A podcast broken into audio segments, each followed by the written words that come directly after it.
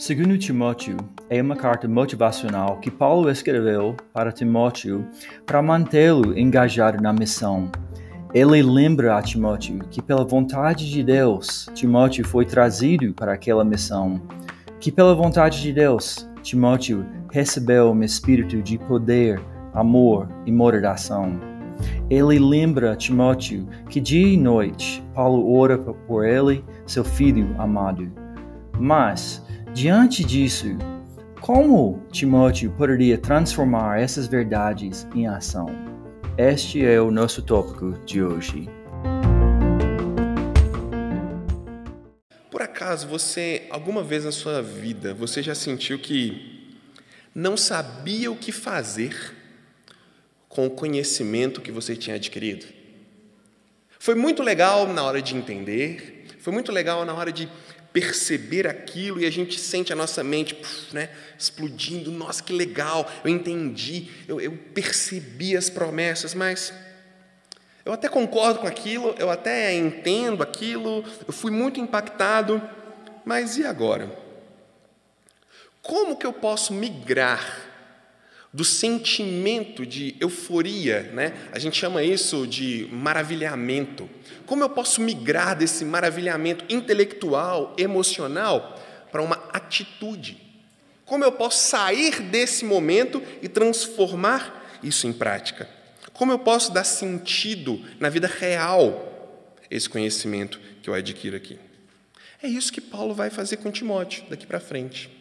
Ele lembrou ele algumas verdades, ele lembrou ele quem ele era, ele lembrou o espírito que Deus estava dando para ele, e agora, Timóteo, vamos colocar isso na prática. Então seria o seguinte: como se Timóteo estivesse perguntando para Paulo: Ok, Paulo, eu sei que Deus não me deu um espírito de covarde, eu sei que Deus me chamou, que Deus tem me dado graça, misericórdia e paz, e agora, Paulo? E Paulo fala para ele: só vai. Vai. Esse é o título da nossa mensagem de hoje. Só vai. Coloque em prática. Faz alguma coisa com isso que você recebeu. Mas por que, que é só vai? Por que, que ele está empurrando, então, Timóteo para a ação? Porque o versículo 8 começa com uma palavra que introduz uma oração coordenada. Portanto, ele vai agora trazer um sentido para tudo que ele falou antes. Ele vai agora, é como se ele colocasse aqui: logo, te lembrei tudo isso, te mostrei tudo isso, trouxe essas verdades para você, logo, faça alguma coisa. Logo, mova-se, Timóteo. Daqui para frente, a ideia é mova-se. Faça algo. Você já tem o que você precisa. A gente falou na semana passada. Você já tem a graça. Então agora vai.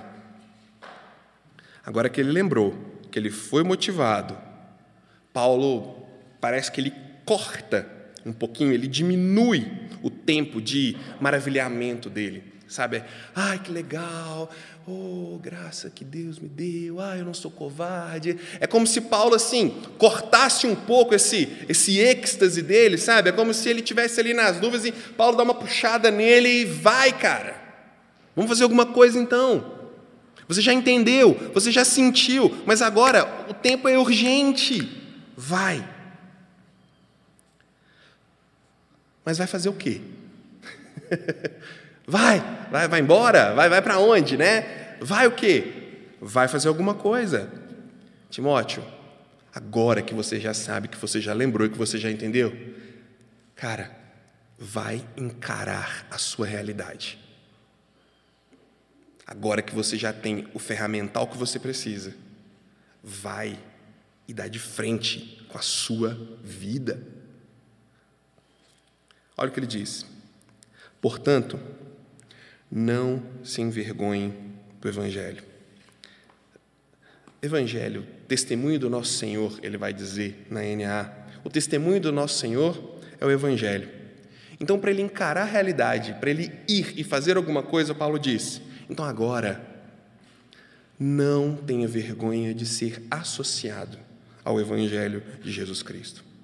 Essa palavrinha envergonhe a tradução dela é, é um sentimento doloroso. é um sentimento de perda, perda de status, perda de relevância, perda de moral. É um sentimento de dor por ser considerado por outros como alguém inferior, como alguém de uma classe menor, como alguém de um, de um caráter ou de uma crença reprovável. Era a dor de ser associado a alguém. E esse alguém era Jesus Cristo.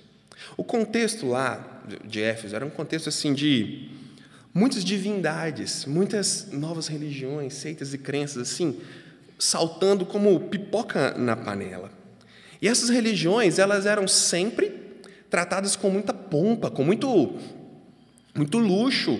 Os deuses eram sempre altivos. Para você ter uma ideia, a deusa dessa cidade, dessa cidade para os gregos era Artemis e para os romanos era Diana, né? filha de Júpiter. O templo dela em Éfeso é considerado uma das sete maravilhas do mundo antigo. Então, era, era algo pomposo, era algo grande. Porém, ser considerado um cristão, porque essa palavra ela foi usada em, pela primeira vez como um xingamento. Ah, o cristão. Né? Ela foi usada com um fim de desmerecer alguém. Então, ser associado com aquilo era ser associado com a cruz. E cruz, a gente sabe, era sinal de vergonha. A primeira imagem que a gente tem de, da cruz ou da crucificação, essa imagem tem o título de Alexamenos Grafito, é a imagem de um, um cara sendo crucificado, o Alexamenos, e tem um jovem olhando para ele na cruz, e embaixo tem uma, uma escritura, debaixo da cruz, escrita assim: Alexamenos adora a Deus. Essa é a primeira imagem que a gente tem de uma crucificação. Sabe qual é o diferencial dela? O Alexamenos, que estava sendo crucificado, ele estava com uma cabeça de burro. O desenho, procura depois. O desenho é um homem sendo crucificado com uma cabeça de burro. A crucificação era um sinal de vergonha, de desdém. Um homem crucificado com cabeça de burro. Por quê? Porque ele adora a Deus. Paulo fala para Timóteo: Timóteo, encare a realidade. Ser cristão não é visto com bons olhos, não. Ser cristão não vai ser uma coisa popular na sociedade, não. Ser cristão vai ser algo visto como menos intelectual, menos importante, menos integrado, menos global. Vergonhoso. Mas não se envergonhe. O espírito era de zombaria para os seguidores de Jesus. Tem um gap na nossa cabeça, gente. Quando a gente começa a falar aqui, porque a igreja de Éfeso, porque a liderança da igreja, porque os, os, os falsos profetas, a gente começa a criar na nossa mente, isso é natural, em parte, uma comunidade lá como a nossa aqui, sabe?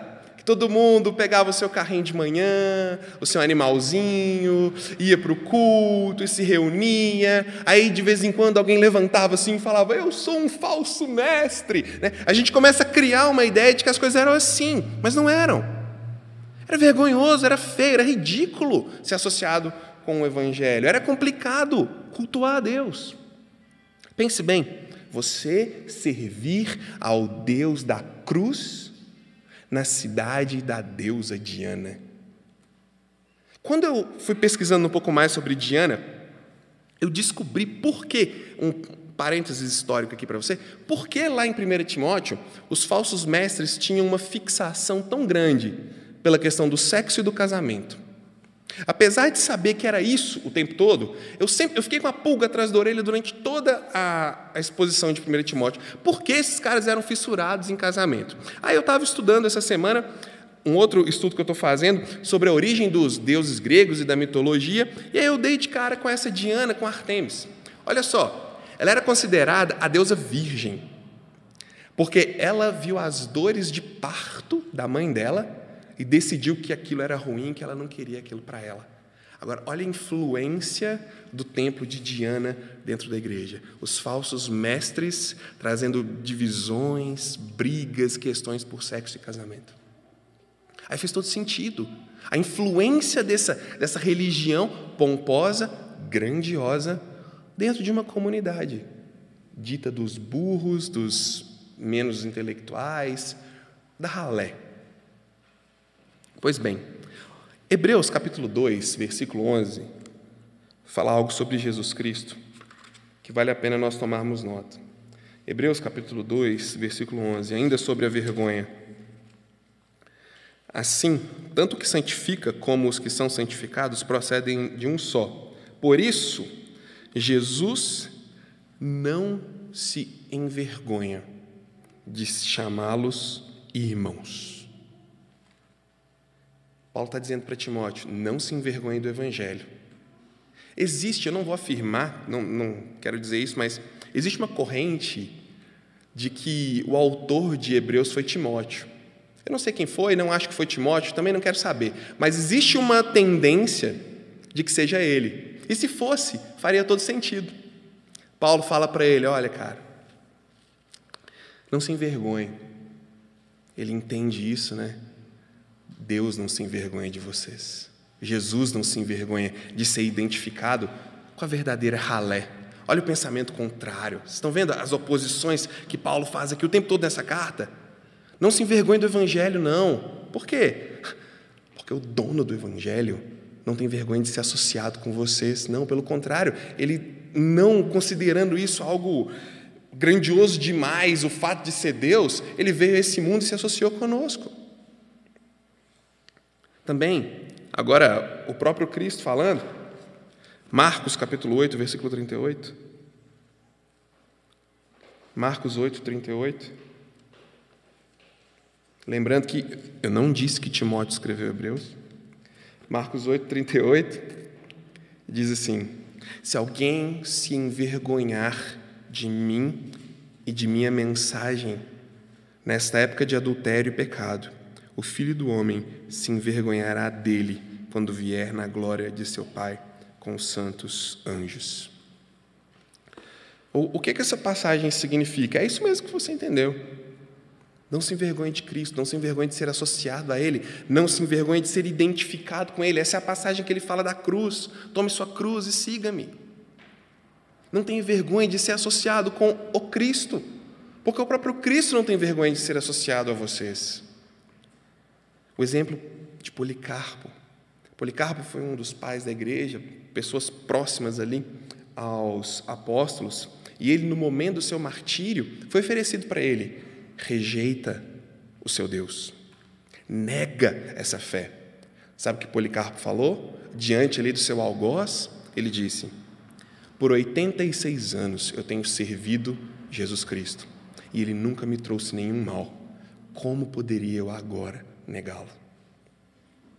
É disso mesmo que Paulo está falando com Timóteo. Timóteo, vai ser difícil, não vai ser popular, não vai ser legal, mas segue em frente e não se envergonha de Jesus Cristo. E ele continua: não se envergonhe de Jesus, do seu evangelho, mas não se envergonhe também de mim. Paulo diz: olha, não tenha vergonha do testemunho, nem do seu prisioneiro, nem do prisioneiro do testemunho, nem do prisioneiro por causa do testemunho, que sou eu. Em outras palavras, Paulo está dizendo para Timóteo: Timóteo, não me abandona agora.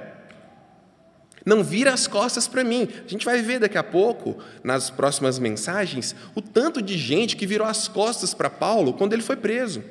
E ele não foi preso uma vez só, não. O tanto de gente que negou participar com aquele cara, que negou conhecer aquele cara.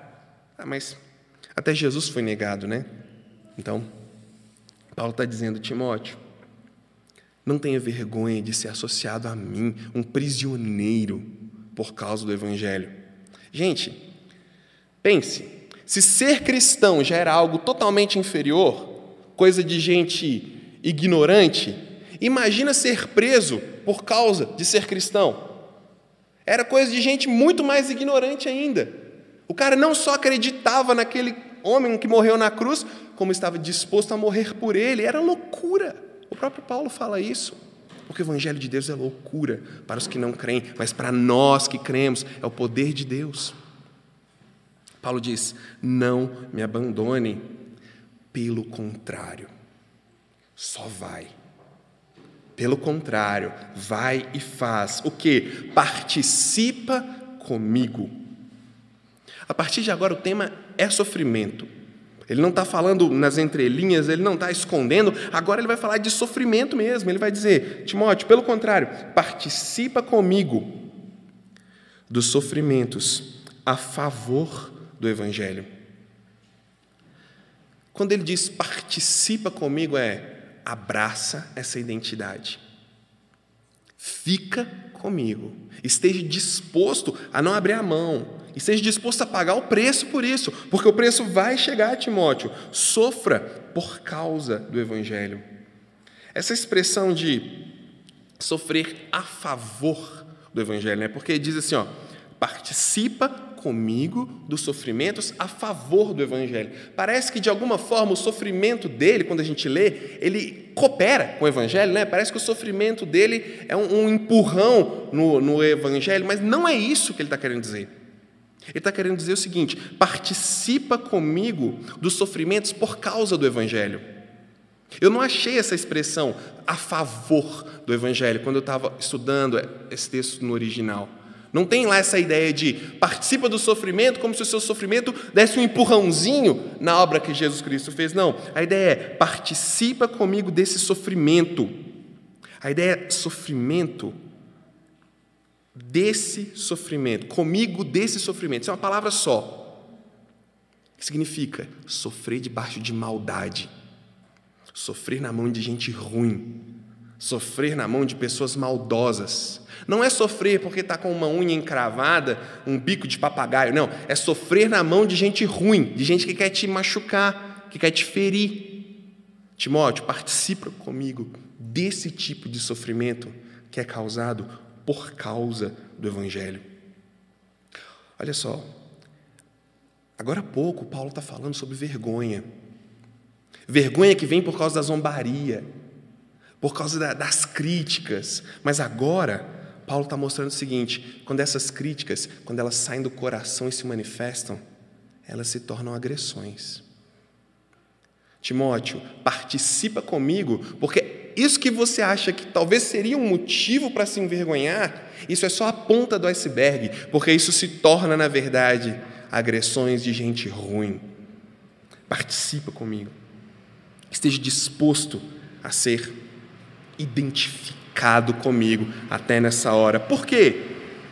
Porque esse sofrimento a favor do Evangelho, ele também está debaixo da soberania de Deus.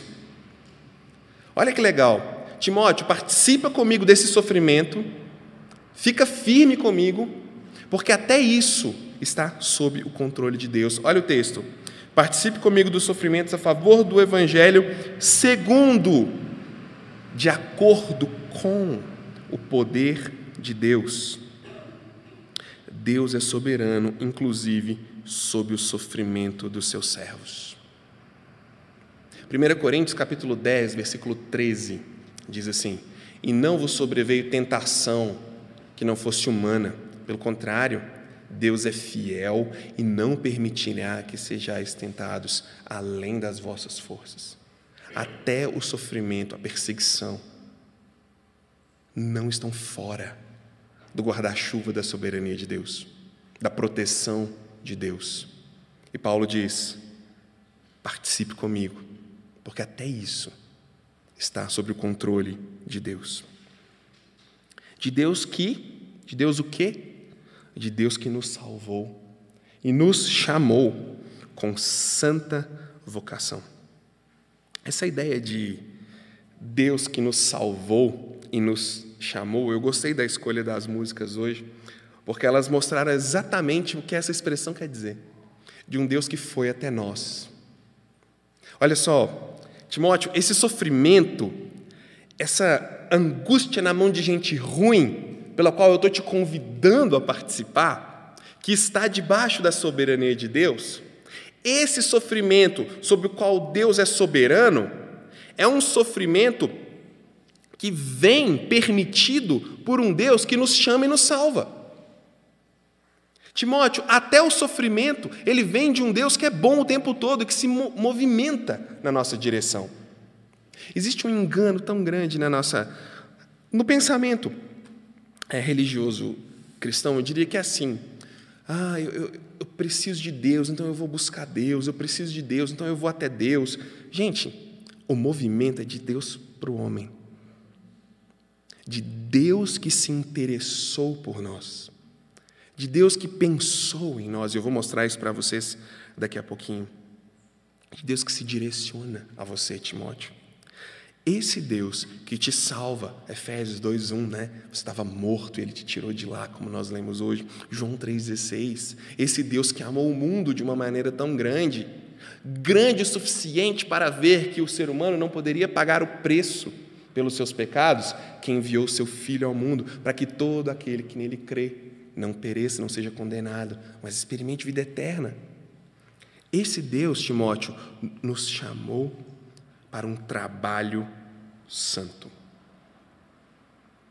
Essa é ideia de santa vocação. A palavra vocação significa um trabalho específico, algo já planejado, não algo aleatório. Ah, você aí, né?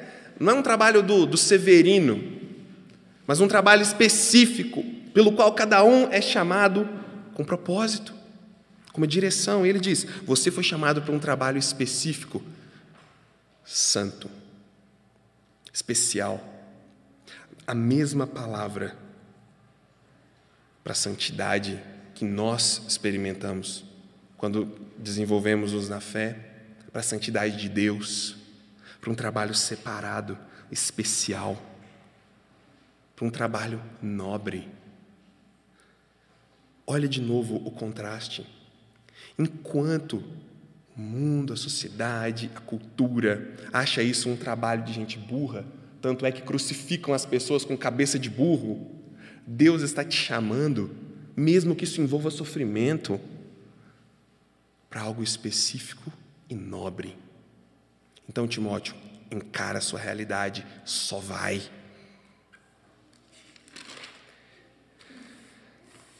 Pensando ainda sobre essa salvação, ele diz: Deus nos chamou e nos salvou. E a pergunta agora é: como? Como então essa salvação aconteceu? Como então essa salvação funcionou? E ele lembra de novo para Timóteo aquilo que é a propulsão de qualquer atitude dele. Note bem, como a gente falou lá na primeira pregação em 1 Timóteo, como uma das lições que nós aprendemos, que tudo o que acontece na comunidade cristã precisa estar debaixo do Evangelho. Paulo lembra ele isso, que toda ação da parte dele, seja para ser envergonhado, seja para sofrer junto, tudo isso está acontecendo por causa dessa salvação. Dessa salvação que acontece como?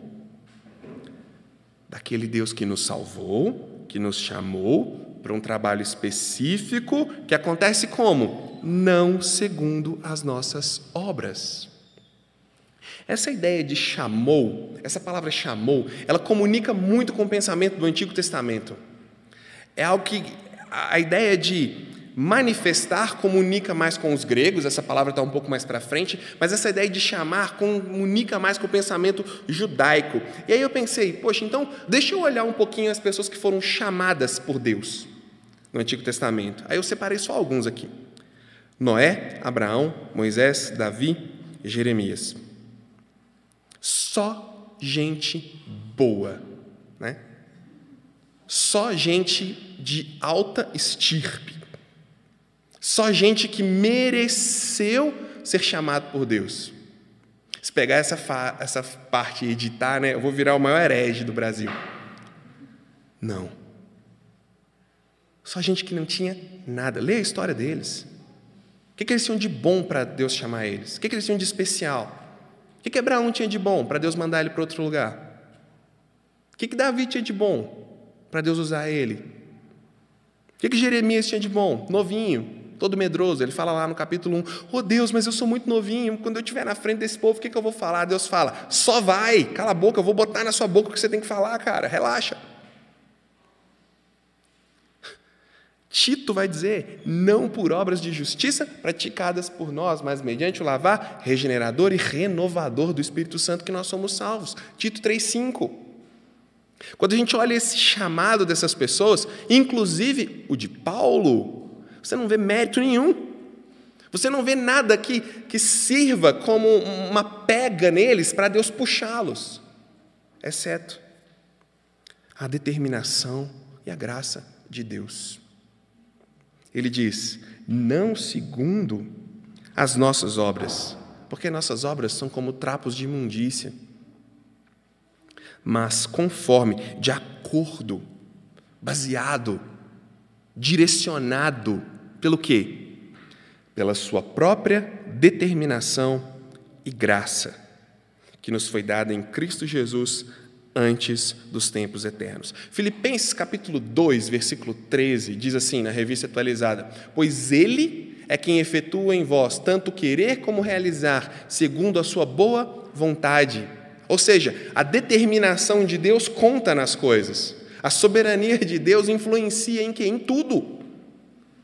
Então, se for para responder, por que Deus escolheu Abraão? Por que Deus escolheu Noé? Por que Deus escolheu Moisés? Por que Deus escolheu a nós? Por nós não foi. Por graça dele, só porque ele é bom. Por que, que Deus tocou o nosso coração? Por que, que Deus plantou fé no nosso coração? Porque Ele é bom. É a única explicação que a gente tem. Porque eu não vou achar em você, nem em mim, algo que justifique isso. Ele nos toca porque Ele é bom. Ele planta fé em nós porque Ele é bom e porque Ele é cheio de graça.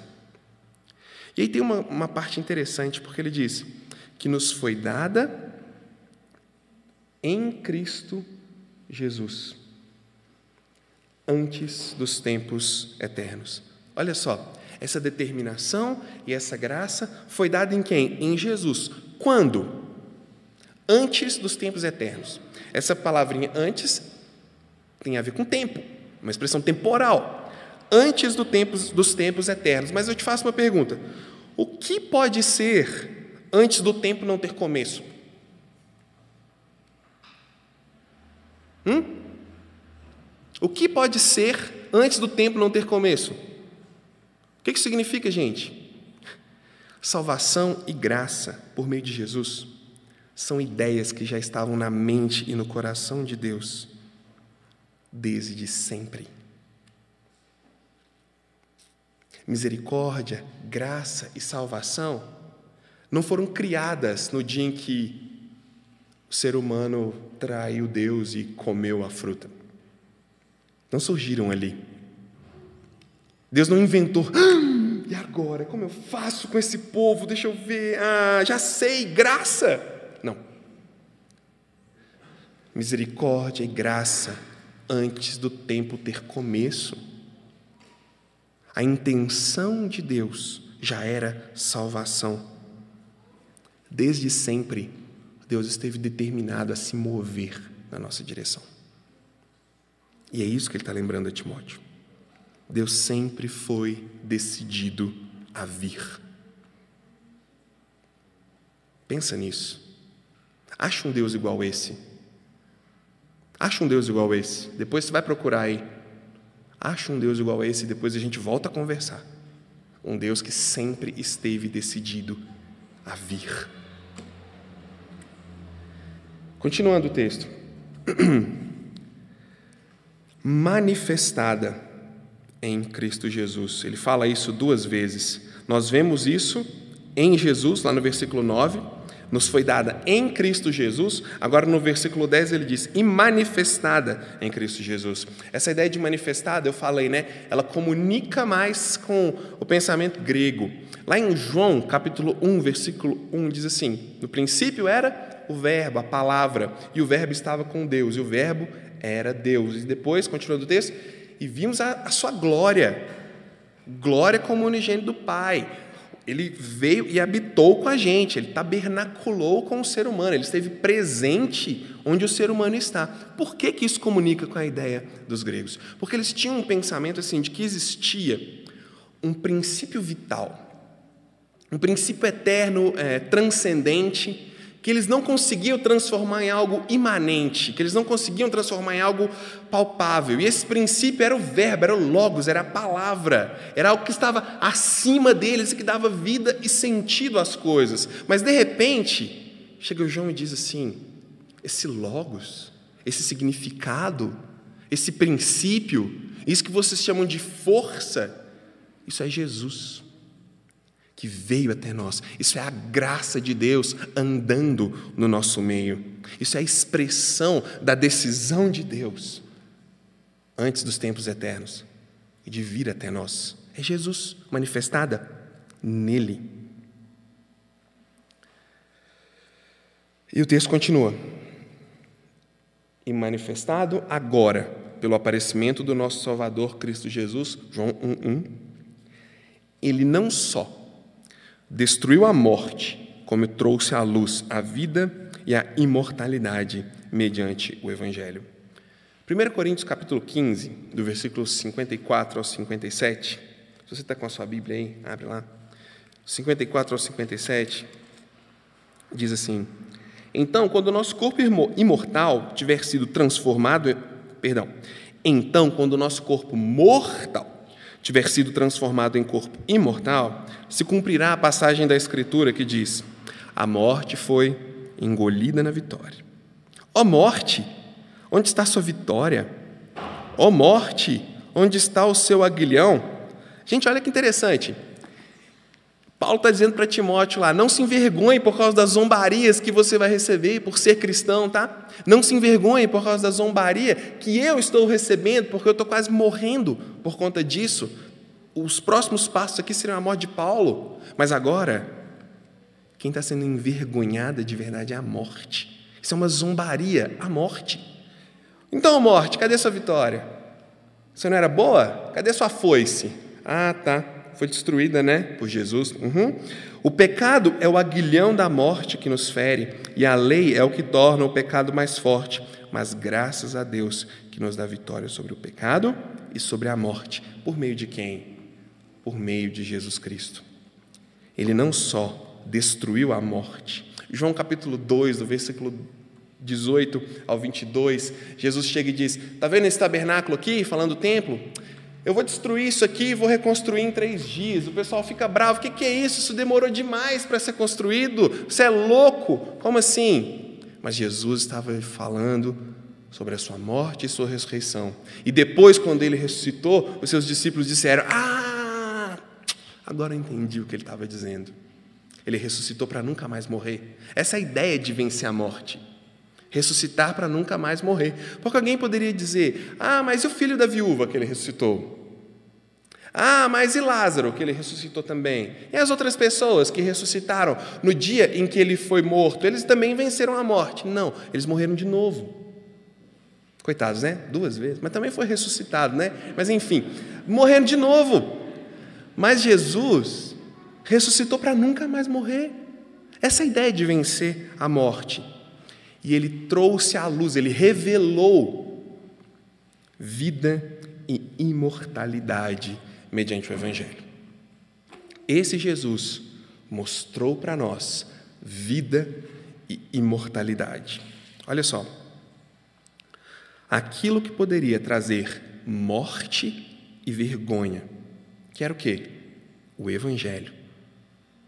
Era justamente o poder de Deus para revelar vida de verdade e esperança transcendente e eterna. O que Paulo está dizendo para ele? Timóteo, é o seguinte: só vai, anda para frente, mova-se. Sabe por quê? Aquilo que eles atribuem vergonha, crítica, maldade, inclusive morte, é justamente isso que traz vida de verdade, esperança além disso aqui.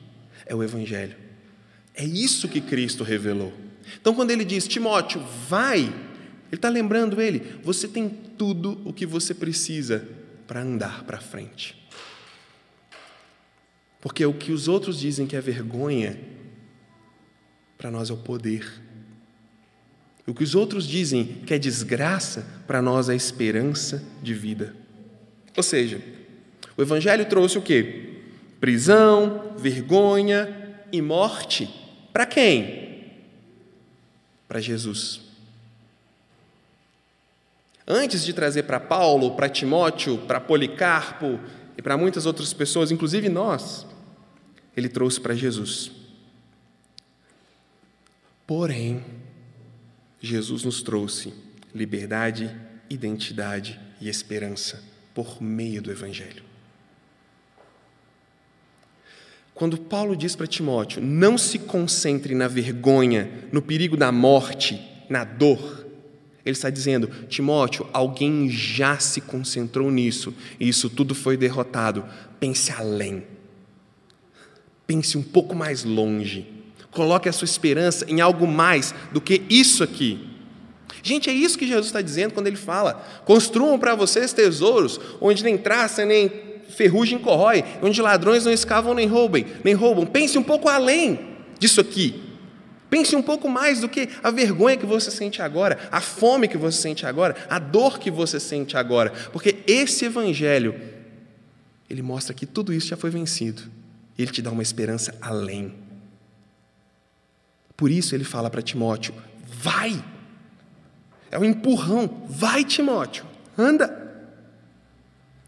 Logo, Timóteo, abrace, se identifique, suporte o que for por esse evangelho. Vá em frente. É isso que ele está falando para Timóteo. Mas e para nós? O que esse texto pode falar? Afinal de contas, acho que não tem nenhum Timóteo aqui, né? Ninguém chama Timóteo, eu acho. Vamos pensar um pouquinho para nós. Primeiro, algo que tem que estar tá vivo aqui, ó. Que quando a gente começa a esquecer, a gente começa a cair. Salvação, reconciliação com Deus, diz respeito ao movimento de Deus diz respeito ao movimento dele na nossa direção. Olha que legal, nós não sofremos para sermos salvos. Nós não enfrentamos vergonha para sermos salvos. Nós não caminhamos em frente, mesmo diante de perigo de morte, para sermos salvos. Nós enfrentamos tudo isso porque Deus já nos salvou só faz sentido se tudo isso aqui for enfrentado depois que Deus planta fé no nosso coração. Porque se for antes, que sentido faz? É a mesma coisa que morrer por causa de um time de futebol, morrer por uma garrafa de cerveja, morrer por um copo de pinga, morrer por uma briga de trânsito, seria a mesma coisa. Não tem sentido. Mas quando nós andamos porque fomos conquistados, perseveramos porque fomos comprados, temos coragem porque alguém teve coragem por nós. Isso faz mais sentido. Nós somos salvos porque a graça de Deus sempre esteve no coração dele. Você já tinha pensado nisso? A graça de Deus sempre, antes dos tempos eternos, já estava lá no coração de Deus. Segundo, sofrer por causa do Evangelho significa especificamente sofrer perseguição? Eu diria que não. A gente sofre por causa do Evangelho quando a gente fica calado, às vezes diante de uma discussão doméstica, porque a gente lembra ele foi levado como ovelha muda diante dos seus tosqueadores, mas ele não abriu a boca. E a gente sofre para ficar calado. Tem que morder o lábio, né? Para não falar, e sofre, dói. A gente sofre por causa do Evangelho, quando a gente não revida, quando a gente não se vinga com o mal, porque a gente lembra, a Deus pertence a vingança, eu é que retribuirei, diz o Senhor, não pague o mal com o mal. Nós sofremos por causa do Evangelho quando experimentamos autonegação. Quando dizemos não para nós mesmos, isso dói. Ou é fácil? Facinho, né? Não, não é não. É difícil buscar a Deus em primeiro lugar, antes de todas as coisas. É difícil amar a Deus de todo entendimento, toda alma, de toda força, com tudo que a gente é. A gente experimenta sofrimento, porque a gente lembra que a gente já foi comprado. Gente, sofrer por causa do Evangelho envolve pequenas coisas do dia a dia. Quando dói, quando machuca, quando é difícil, quando a gente não tem força para andar para frente, mas a gente lembra: eu fui conquistado. Ele já venceu isso por mim. Ele já me deu graça. Vamos tentar de novo. Vamos mais uma vez. Não vamos desistir. Outra lição que nós podemos aprender: apoio e identificação com a causa do Evangelho. Infelizmente, os tempos são difíceis, são complicados, mas não são tão diferentes do que eles sempre foram. E como antes, nós às vezes sentimos vergonha do Evangelho. E essa vergonha vem quando a gente, grande parte das vezes com razão, a gente não quer ser identificado com o movimento cristão, né? Eu não quero ser identificado com os crentes. Não, aqui na nossa igreja a gente não é muito crente, não. A gente é o quê, então? Incrédulo? Amém. Às vezes a vergonha de ser identificado com, com os cristãos, e com o lado ruim a gente tem vergonha mesmo, mas com o lado bom a gente não precisa ter. E o que eu quero trazer para nós é: e o apoio como comunidade que a gente pode dar para quem às vezes está enfrentando vergonha, crítica, perseguição, dificuldade, dificuldade de viver sua fé, dificuldade de expressar sua fé onde ele vive, porque ele está oprimido, ele está sem graça, ele, ele acha que é uma maldade de Deus ele ser o único cristão no trabalho dele. Ajudar essa pessoa a ver que é uma grande oportunidade para ele pregar Jesus lá. Enfim, lembra do que Deus falou para Elias? Quando ele estava todo desesperado, passando uma depressão danada por causa de Jezabel. Elias falou assim: Mas eu estou sozinho, Deus, e agora? O que, é que eu vou fazer? Deus falou: Elias, só vai, porque eu reservei cinco mil lá que também não se dobraram. Ô, gente, o que eu estou querendo dizer é a força do ombro amigo, a força do tamo junto de verdade, sem aquele tapinha mesquinho nas costas, mas o tamo junto de verdade. Nós somos cristãos, é feio ser cristão? É, mas é o poder de Deus. E a gente está junto. Não ter vergonha de ser associado a Cristo. E também ligado nisso, a vergonha que nós sentimos de assumir posições claras no Evangelho.